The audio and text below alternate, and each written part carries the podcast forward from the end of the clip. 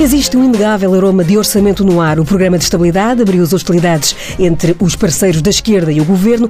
A separá-los está o que a esquerda considera ser uma folga que devia ser aplicada a melhorar os serviços públicos, mas que Mário Centeno já disse na TSF que não há folga. Aconteceu que faltou menos dinheiro. António Costa desdobra-se a tranquilizar a esquerda e a aparecer ao lado de Rui Rio, sem assinatura pública, mas com um aperto de mão a selar as declarações conjuntas no novo ciclo da relação com o maior partido da oposição. São temas para política pura, com Pedro Duarte e Jorge Costa. Começamos eh, pelos entendimentos ontem eh, firmados entre o Governo e o PSD para lhe perguntar, Pedro Duarte, se conseguiu perceber qual foi o contributo social-democrata eh, para estes entendimentos.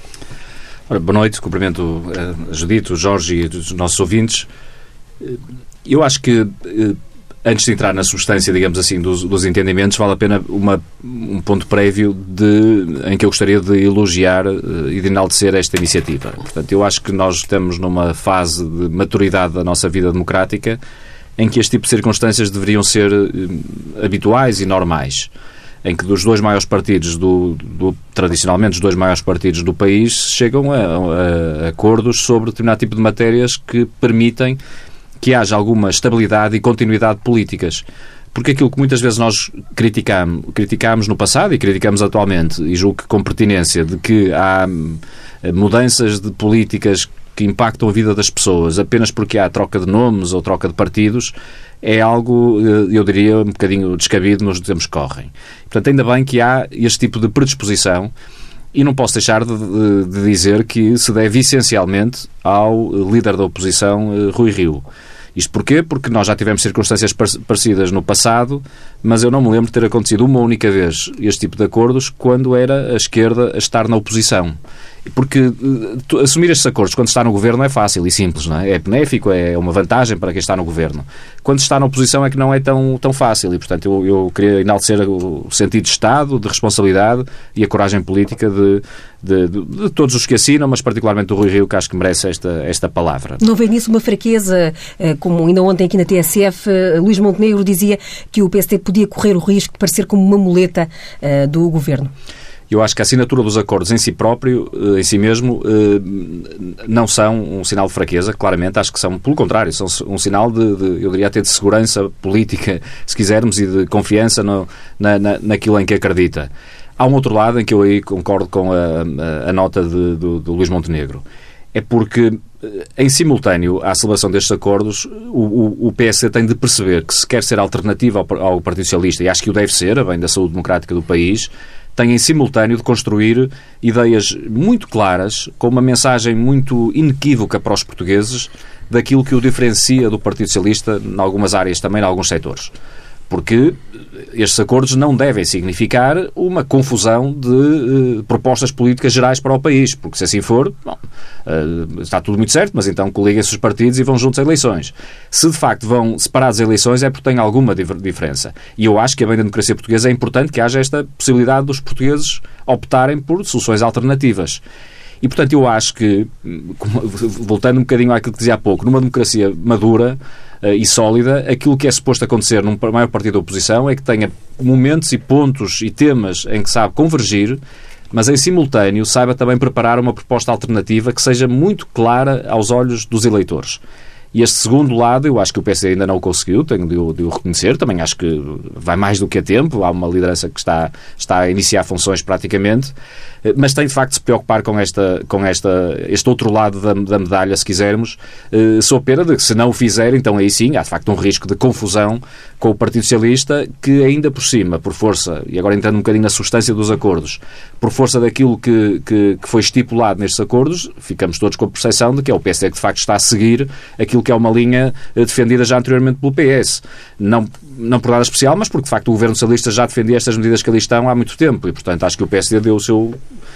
deu o seu aval. o seu aval, no fundo, e a sua concordância à, àquilo que é, que, é, que, que ali está em termos de conteúdo.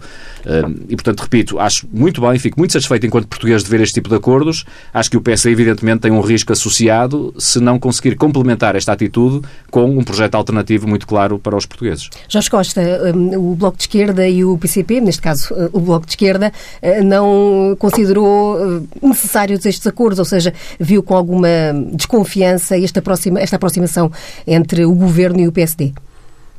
Bem, não é uma aproximação nova. Digamos que os últimos 20 ou 30 anos mostram que, no essencial da, da relação de Portugal com a União Europeia, no essencial da gestão dos quadros comunitários de apoio e do, do, centro da estratégia de desenvolvimento que presidiu depois a aplicação desses fundos, uh, o Bloco Central, o PS, o PSD, têm encontrado pontos de encontro essenciais e essa é a história da, essa é a nossa história recente, vamos dizer assim para simplificar.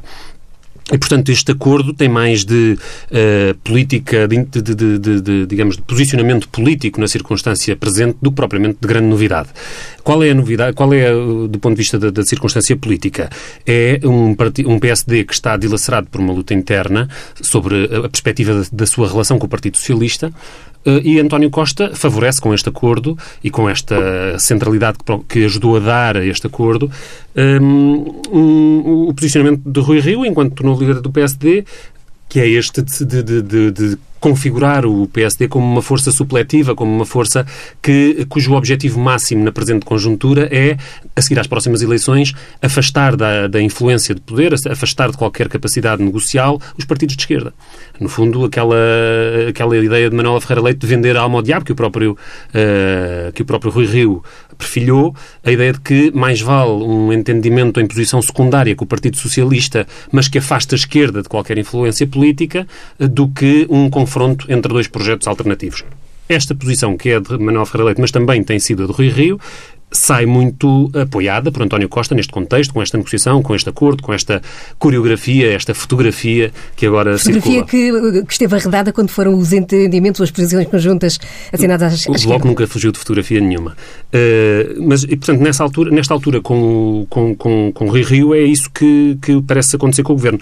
Uh, o Bloco de Esquerda não se, não se retirou da discussão das prioridades da aplicação dos fundos estruturais europeus. Nós pronunciámos sobre isso, ainda nas nossas jornadas parlamentares recentemente, a Catarina Martins fez uma intervenção precisamente sobre esse ponto. Uh, mas temos diferenças com o Partido Socialista importantes sobre isto. Há, de facto, uma proximidade maior entre o Partido Socialista e o PSD na visão que o país deve ter da, da forma de aplicar estes fundos estruturais. E depois há um, um pano de fundo também aqui presente, que é uh, este. É, é, fácil fazer um, um um documento deste género e desenhar um plano estratégico a 10 anos como este, mas é difícil garantir que ele vai ter qualquer espécie de aplicação no, na, na, presente conjuntura europeia. Ou seja, a União Europeia é um, um palácio uh, que está a abrir brechas por todo lado e, portanto, qualquer plano a 10 anos tem a precariedade que hoje tem o próprio projeto da União Europeia enquanto tal, que está ameaçado na sua estrutura em função da crise do euro, em função da, da, da, das assimetrias cada vez mais gritantes que existem entre aqueles que têm beneficiado do modelo da moeda única, os países como a Alemanha, a Holanda e outros, e aqueles que têm sido continuamente prejudicados com Portugal. No que diz respeito à descentralização, aí é uma, é uma das matérias onde o Bloco de Esquerda, aliás, presida a Comissão eh, Parlamentar que tem este assunto em mãos, eh, encontrou nesta, nesta proposta eh, ontem assinada mais do que intenções, há propostas concretas aqui? É ainda tudo bastante... Que vão de encontro àquilo que o Bloco, deseja, por É ainda tudo bastante uh, vago na definição desta, deste modelo, mas há um, um, um, problema na descentralização de competências, que é o que, no fundo, nós estamos a discutir neste modelo de descentralização. Nós estamos a falar de uma descentralização enquanto democratização política do país a partir de uh, decisão política dos cidadãos ao nível local ou regional. Estamos a falar de transmissão de competências de órgãos de, de, da administração central para a administração local. É bom pôr as coisas como elas são, porque não vamos para além disto. Em primeiro lugar, é, é preciso situar isso. Em segundo lugar, essa transmissão de competências eh, configura na presente circunstância e com as características que têm as opções de fundo que o Partido Socialista vem tomando eh, historicamente, eh, pode configurar um grande risco, que é o de, ao entregar às autarquias eh, competências sobre serviços públicos essenciais, na educação, na saúde, noutros uh, serviços. O que daí pode resultar é que essa dispersão e essa falta de massa crítica ou falta de, de, de capacidade, inclusive financeira, que as autarquias poderão ter, um, ehm, pode pôr em risco não só a viabilidade dos serviços, como a, a capacidade de os dirigir e, portanto, pode ser uma tentação para as autarquias, ou o mais fácil, a opção mais fácil para as autarquias pode acabar por ser concessionar a privados a gestão de alguns destes equipamentos, de alguns destes serviços. E, portanto, vemos por trás deste modelo de descentralização o perigo real de que, ao entregar-se à, à administração local aspectos essenciais dos serviços públicos, se possa estar a correr o risco de ver esses, esses serviços públicos a serem concessionados e entregues a privados de uma forma ou de outra, num prazo não muito longo. Pedro Duarte, em termos de substância e em relação ainda, para não sairmos deste tema da descentralização, uh, estas metas, uh, prazos fixados, é sobretudo isso que se trata uh, para, para avançar. Uh, Soube-lhe a pouco esta aproximação ou este entendimento? Não soube a pouco, porque a expectativa também era, era, reduzida, porque desde o início eu acho que toda a gente assumiu, não é? o, próprio líder do PS disse desde o início que isto não era muito mais, quer dizer, eventualmente numa, numa outra legislatura poder, poderá haver outra ambição dele próprio, aliás, que sabemos que tem ideias concretas nesta área, nomeadamente no sentido da regionalização. Aliás, os dois concordam é nesse. Aliás, os dois fizeram um caminho. Exatamente, uh, muito similar esse, e muito parecido, não é? Mas, mas também ambos assumiram desde o início que nesta, nesta fase não é isso que se trata, não é? Portanto, eu acho que também não há aqui grande novidade, mas, calhar, nestes casos ainda bem, porque nós também sabemos que tem havido contactos entre o Governo e as autarquias, a Associação Nacional de Municípios, aliás, numa reunião não, não há muito tempo até padrinhada pelo Presidente da República, em que houve também acordos e entendimentos a este respeito. E, portanto, também não fazia muito sentido estar a contrariar tudo aquilo que é um trabalho que, está, que tem vindo a ser feito. E eu acho que é importante haver esta descentralização. Acho que é, é saudável, é, é, é, bom para o país que haja de facto uh, este princípio. Aí divirjo um bocadinho do, do, Jorge, mas percebo que às vezes a costela mais uh, soviética do, do, Bloco de Esquerda ainda vem ao de cima, mais centralista. Soviética no sentido de centralista e de, de controle, digamos assim, mais, mais apertado num, numa, numa centralidade. Uh, mas, mas, e portanto, eu, eu, com o princípio em si concordo. Agora tenho noção que isto de facto estamos a falar, em, em muitos casos, de, de matérias mais de da execução prática, de, de, prazos, etc., a este respeito. Não? É? Assim como na, na, matéria dos fundos europeus, de facto, também não há grandes, a esse respeito, grandes seria, Seria estranho se os dois maiores partidos não estivessem de acordo em que Portugal deveria receber mais dinheiro. Mas é isso, juntarmos é um para, para exigir mais dinheiro para Portugal, acho que não é difícil. Por isso é que me parece, e isso eu, eu, eu não, não posso deixar, eu, eu, que fique claro, eu, eu aprecio, gosto deste tipo de sinal político que, que foi dado. Menos crispação, e, com, e aí concordo com o Jorge, eu acho que de facto isto é mais um sinal político do que propriamente uh, outra coisa. Mas só por si tem um valor e, portanto, acho, acho positivo. Mas eu gostava de ver este tipo de entendimentos e aí sim é que eu acho que os políticos portugueses dariam um grande sinal de maturidade, por exemplo, em áreas como a educação, Uh, e sim, era fundamental para não termos a instabilidade que temos visto, visto ao longo dos anos.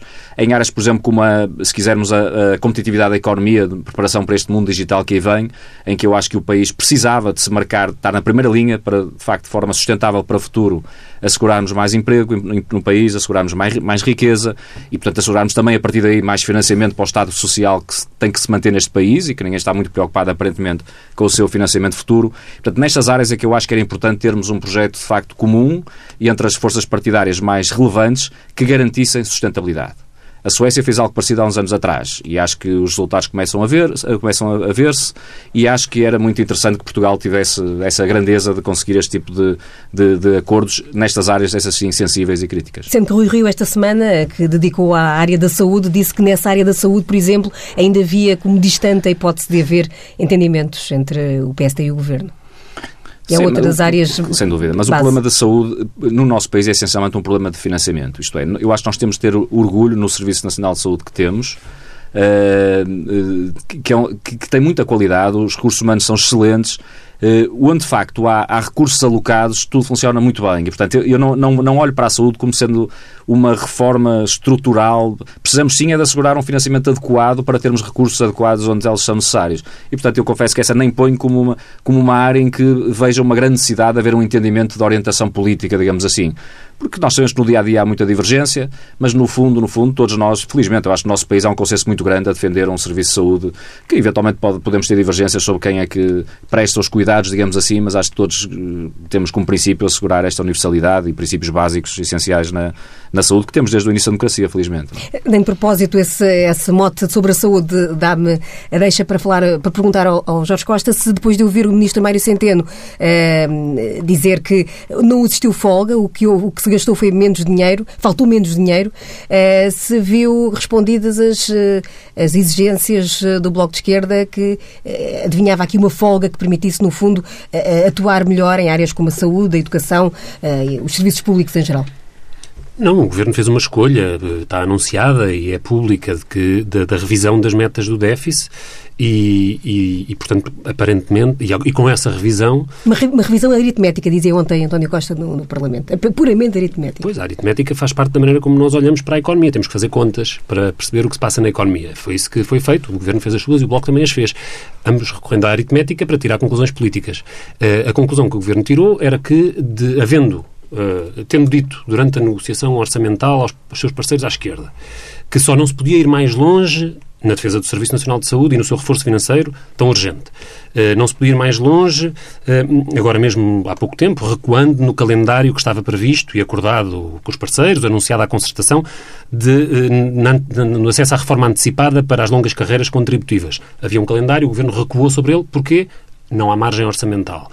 Uh, e depois de todos estes passos e depois de todas estas explicações, afinal havia uma margem. Então, a posição do Bloco foi, havendo margem, o que se deve fazer é aquilo que o próprio Governo foi dizendo que era o mais urgente e que é uh, responder a estas necessidades no investimento público, na, na, no, nos, nos, rendimentos das pessoas que, e no acesso à reforma das pessoas que têm tantos anos de trabalho.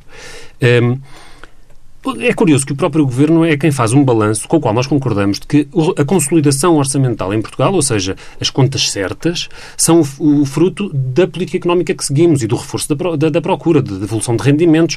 E isso é que explicou, foi o crescimento económico foi o resultado dessa política que nos permitiu ter contas certas. Mas depois, quando chega a hora de decidir sobre o que fazer com esta folga, em lugar de responder sobre o SNS, sobre as pensões antecipadas, sobre a devolução de rendimentos, não. O Governo diz temos que a usar para uh, uh, diminuir, uh, ir, ir além da meta do déficit que tínhamos estabelecido. Mas com reflexo na dívida. Com certeza, mas tudo o que se mexa no déficit tem sempre um reflexo na dívida. Mas a questão é saber o que é que nós devemos fazer para responder pelo crescimento económico. O ministro Mário Centeno entrou nas últimas semanas em, com um grande perfil político para argumentar exatamente isto, para argumentar que não, nessa, a, a folga que existe, os recursos que afinal estavam, que afinal resultam do, do crescimento maior do que o previsto e que estão disponíveis para serem usados, que não, esses recursos não devem ser usados com os objetivos do programa de governo, com os objetivos dos acordos à esquerda, com os objetivos do próprio orçamento do Estado, que reforçou o investimento na saúde, que reforçou o da devolução de rendimentos. Portanto, o que nós defendíamos era só manter a linha, manter estabilidade, previsibilidade. O Primeiro-Ministro diz que nenhuma das promessas ficou por cumprir. O Bloco... Uh... É verdade, não era o que faltava. O Bloco de Esquerda não deixa nenhuma promessa por cumprir. O que ficou escrito no acordo é mesmo para levar à prática. Mas nós não estamos agora a discutir isso. Nós agora estamos a discutir é que, mesmo levando todas as medidas adiante, houve uma folga. E nós temos que discutir politicamente qual é a prioridade que damos na utilização desta folga. Não há nenhuma justificação que se possa dar aos pensionistas a quem foi dito. Em janeiro de 2018, avança a segunda fase, ou seja, as pessoas com 63 anos e que aos 60 tivessem 40 anos de descontos vão poder aceder à reforma antecipada. Isto foi dito às pessoas. De repente, isso mudou. E mudou porque não havia folga. Mas havia folga. E então, qual é a razão que se pode dar a essas pessoas para dizer não? Vocês vão ter que esperar porque nós temos que ir além das metas que a própria Comissão Europeia já tinha aceito. Este, este, esta, esta, hum, isto é contraditório com as lições que o Governo afirma tirar da experiência destes anos. O governo, o, o, por um lado, o Governo diz é, do, é, é, da política de crescimento, é da política de investimento, é da política de devolução de rendimentos que resultou o crescimento económico e é daí que vem a consolidação orçamental. Mas depois aparece Centeno a dizer que não, que tem que se fazer esta, esta política de revisão das metas. É por isso que agora é elogiado por Vítor Gaspar. Não espanta que Vítor Gaspar possa vir elogiar as escolhas de Mário Centeno. Pela nossa perspectiva, não é assim. E, portanto, o que defendemos é estabilidade nos compromissos, estabilidade nos objetivos. O Orçamento de 2018 foi votado e aprovado pelos parceiros à esquerda, deve ser mantido em todo o seu em todo o seu perfil, inclusive nas metas, porque é isso que nos permitirá poder reforçar as políticas que o próprio Orçamento disse serem prioritárias. Pedro Duarte, quando ouviu uh, Mário Centeno, fez-lhe lembrar Vítor Gaspar também? Eu, quase desde o início desta legislatura que vejo eh, similitudes e, em alguns casos, vejo com agrado, confesso, porque é isso que tem permitido o país ter tido os resultados que, eh, que tem tido. E, portanto, acho que essa linha de continuidade, em algumas áreas, tem sido fundamental para manter a credibilidade externa do país e, a partir daí, ter mantido as condições para nós estarmos a beneficiar, de facto, uma conjuntura externa económica eh, que, que é favorável, como, como todos sabemos. Não é? Eu acho é que eh, não deixa de ser, na minha opinião, um pouco sintomático da, da, desta realidade, porque eu tive a oportunidade, logo que esta primeira situação ocorreu, nomeadamente através de um artigo de opinião que Mário Centeno publicou, de dizer que isto tudo, sem ter nenhum dado, portanto é um, é um do ponto de vista meramente analítico e se quisermos como uma, uma presunção até se calhar excessiva, mas a ideia com que fico é que tudo isto é um pouco uma espécie de encenação eh, designadamente na cabeça do Primeiro-Ministro, Uh, em que tem de um lado o Ministro das Finanças, Mário Centeno, como mal da fita, puxar para um dos lados de forma muito intensa, designadamente no combate ao déficit, se quisermos simplificar, e temos do outro lado os partidos mais à esquerda a puxarem para o outro lado, de facto, defendendo mais despesa pública, mais investimento público. Isto, no fim, do que é que vai acontecer, provavelmente, chegará o Primeiro-Ministro no momento certo e dirá, com uma solução salomónica, que vamos encontrar então um ponto de equilíbrio no meio disto tudo. E a tal folga, que se calcula andará talvez uns 900 milhões de euros à volta disso, bom, haverá provavelmente uma, uma haverá aí 450 ou o que for, ou 500, que será alocado, de facto, ao combate ao déficit e à dívida, e haverá o resto que será um reforço, e portanto toda a gente cantará a vitória no, no, no final, mas no fundo é o Primeiro-Ministro que acaba por, eh, por, por ganhar com toda esta jogada, não é? E eu, neste caso concreto, devo dizer que até nem me parece muito mal para o país. O que é que eu quero dizer com isto? Porque, de facto, nós estamos perante duas, duas forças que, eh, que fazem sentido. Em primeiro lugar, faz todo sentido, e aí Mário Centeno tem razão, o facto de nós aproveitarmos este momento favorável que não vai demorar, não vai durar para sempre, um momento em que a conjuntura externa é muito favorável, portanto a economia está a crescer como está, para podermos abater a dívida. Porque, de facto, nós vamos, uh, vem aí tempos difíceis, não tínhamos dúvidas, mais tarde ou mais cedo há uma nova crise financeira que surgirá, é mais ou menos claro que o país, no que é estrutural, não se preparou, não mudou nada de muito especial. Eh, e, portanto, nesse momento é muito importante que nós não tenhamos níveis de dívida como tínhamos em 2011, quando, quando foi, fomos obrigados a chamar a Troika. Não é?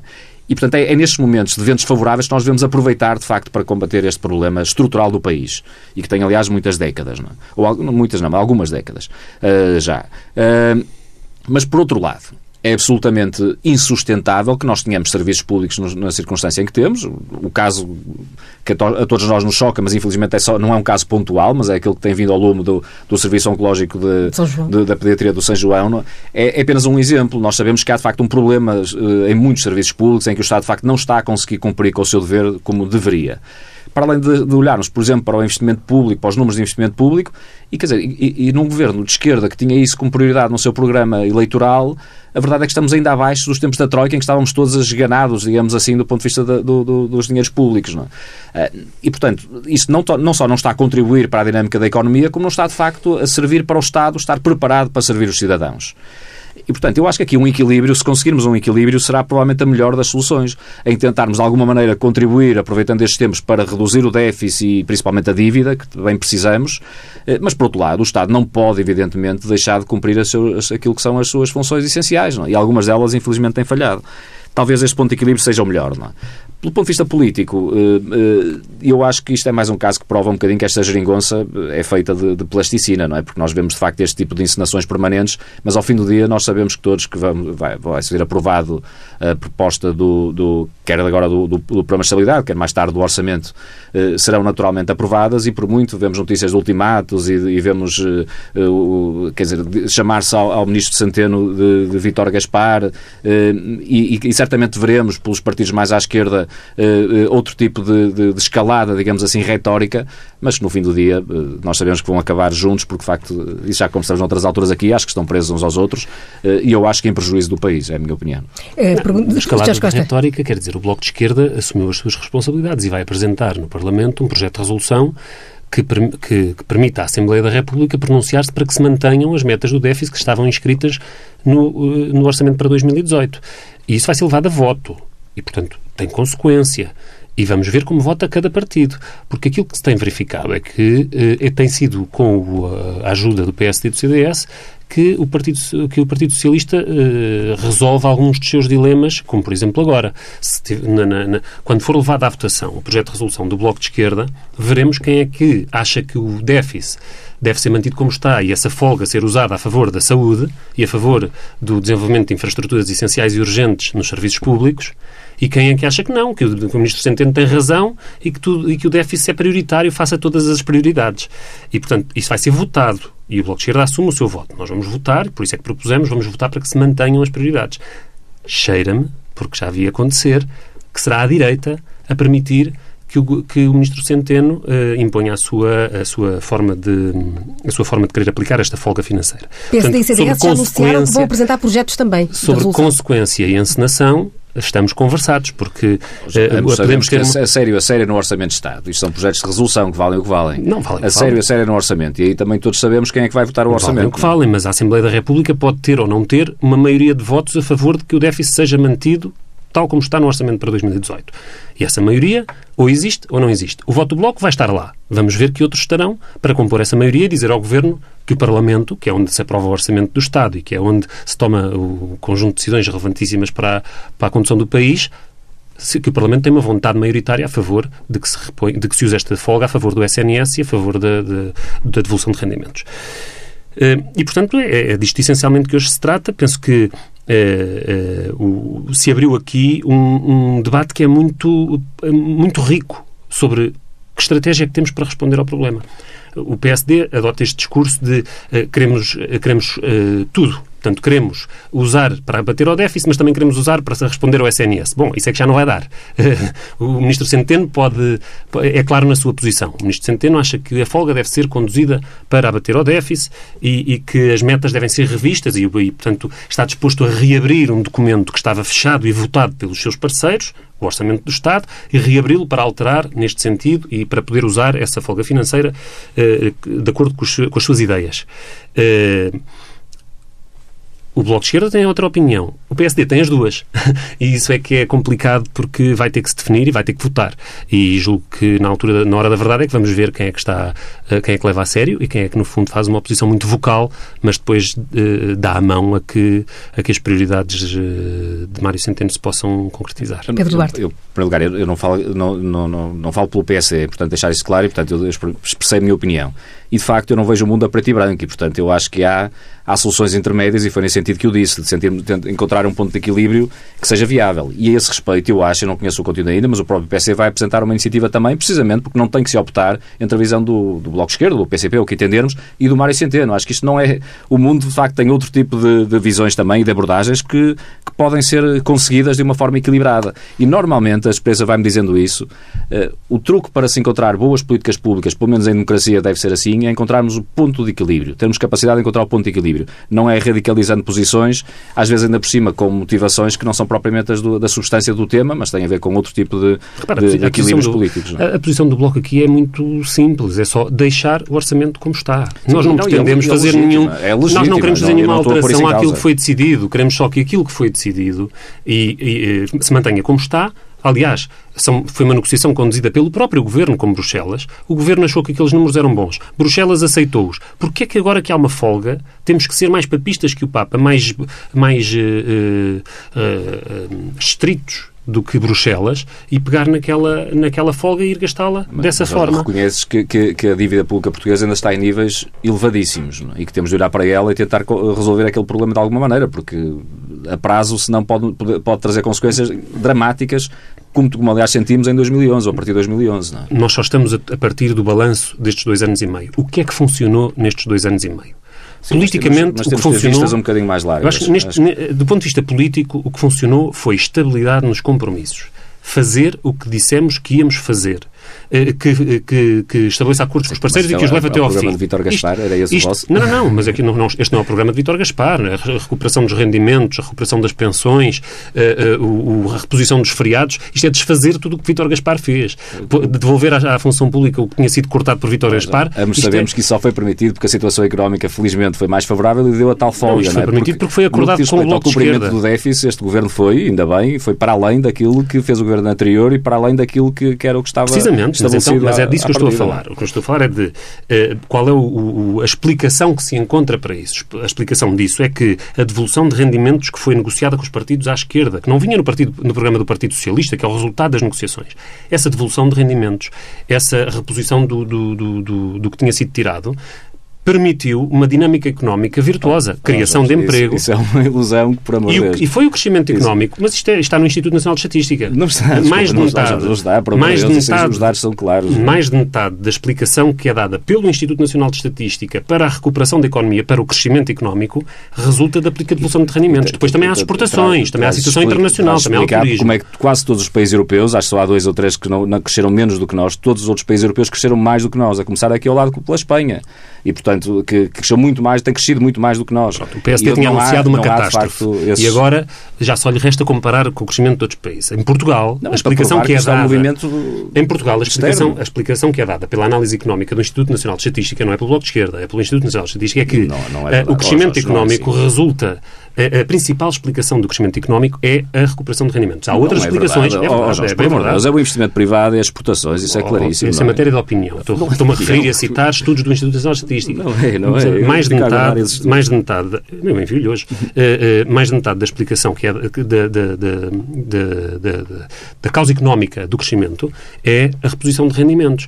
E isso deve ter uma consequência política que é manter a estabilidade dos compromissos. Porque a outra coisa que é a razão do sucesso da, da atual solução é precisamente a estabilidade dos compromissos. É o ter sido possível uh, não uh, andar para trás e para a frente com a palavra dada, uh, e, e, isso foi o traço predominante destes dois anos e meio, e, portanto, e é daí que também resulta a estabilidade da solução. Mas já agora eu pergunto, o que é que, eh, que lições, para usar a expressão que Catarina Martins usava ontem, que lições uh, uh, vai tirar o Bloco de Esquerda deste episódio para a negociação do próximo Orçamento de Estado?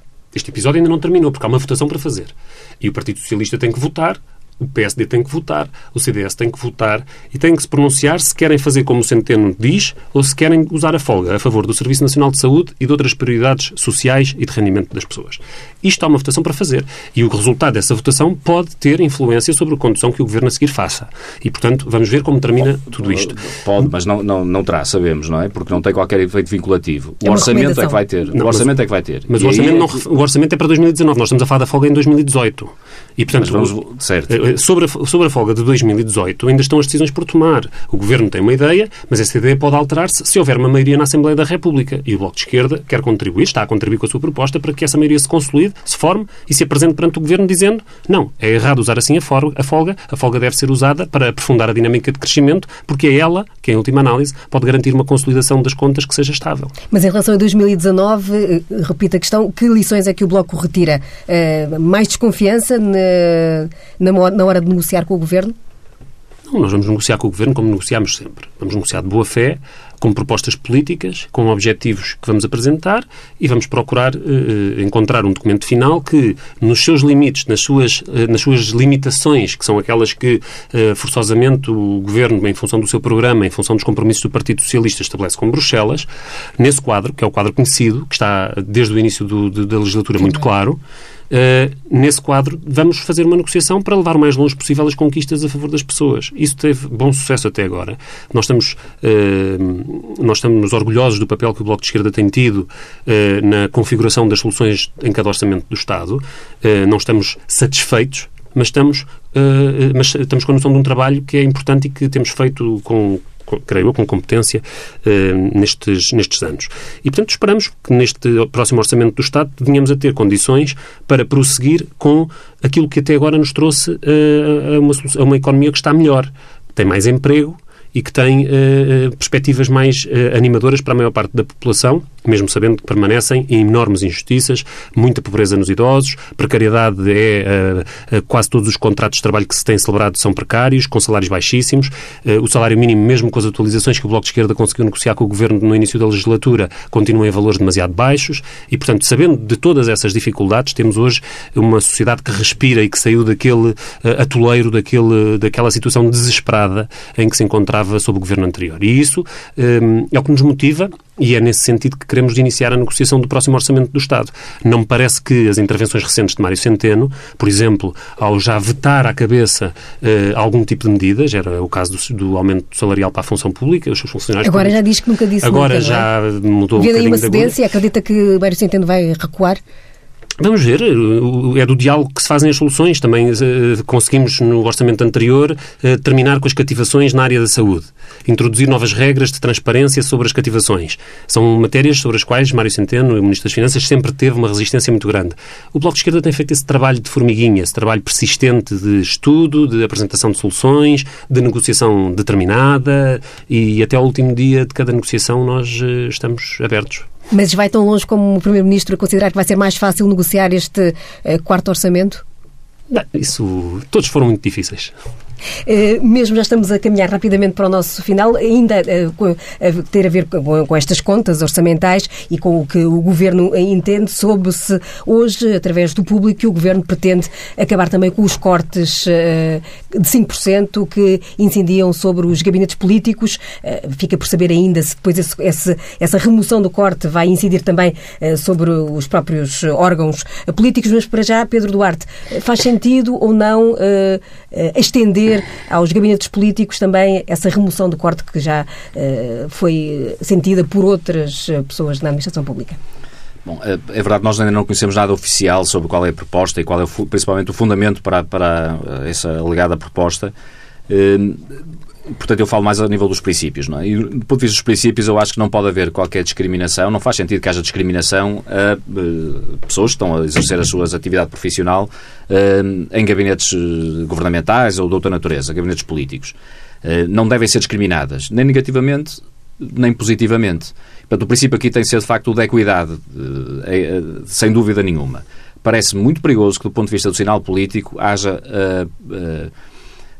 o mínimo, não haja o cuidado, eu diria, eh, absoluto para que não transpareça qualquer ideia de que há um favorecimento uh, deste tipo de, de, de, pessoas face a outros cidadãos que têm circunstâncias similares ou parecidas porque isso, nós, todos sabemos que há de facto uma degradação da, da, da imagem de, dos políticos, não vale a pena esconder.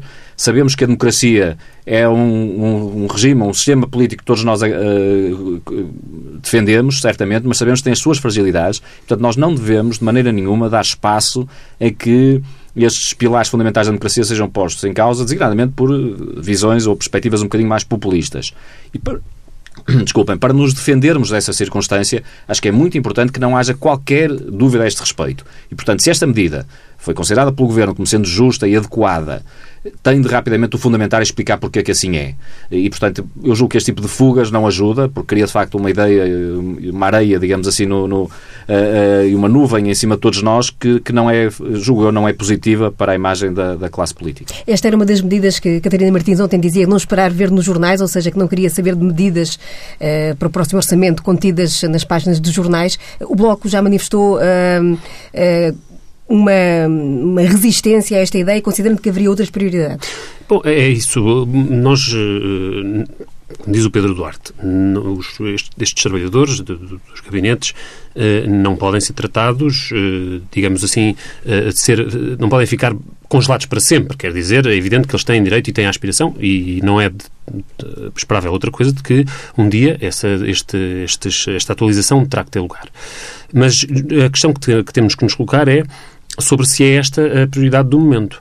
Eh, eu lembro-me lembro apenas uma coisa. No, na, no, momento em que, foi, eh, em que foi decidido este corte na, no, nos vencimentos dos membros dos gabinetes dos, eh, dos políticos, vamos simplificar assim, portanto, do, do, dos órgãos de soberania e da, dos órgãos políticos, Houve uma outra medida que foi tomada, que foi a alteração dos, dos prazos para, o, para a atribuição do subsídio de desemprego. Eh, desde essa altura, a duração média do subsídio de desemprego eh, passou de 24 para 17 meses. E isso não porque as pessoas consigam um emprego mais cedo, eh, na maior parte dos casos não é o caso. O que acontece é que o subsídio simplesmente acaba e as pessoas são deixadas numa situação muito mais precária. Foi uma medida tomada ao mesmo tempo. E agora devemos nos perguntar qual é que deve terminar primeiro. Uh, será que é o, o corte nos, nos vencimentos do, dos, dos membros dos gabinetes uh, políticos ou uh, deve ser reposto, devem ser repostos os prazos do subsídio de desemprego tal como existiam antes da Troika? Essa, e é entre estas prioridades que nos parece que avançar já com esta com esta reposição pode ser cedo, porque ainda há outras coisas mais graves, mais uh, pesadas e com efeito social mais nocivo que ainda estão por corrigir. São uh, episódios para próximas discussões aqui no Política Pura, hoje com Jorge Costa e Pedro Duarte. Do outro lado do vidro esteve João Félix Pereira. O Política Pura regressa na próxima quinta-feira com outras ideias e outros debates.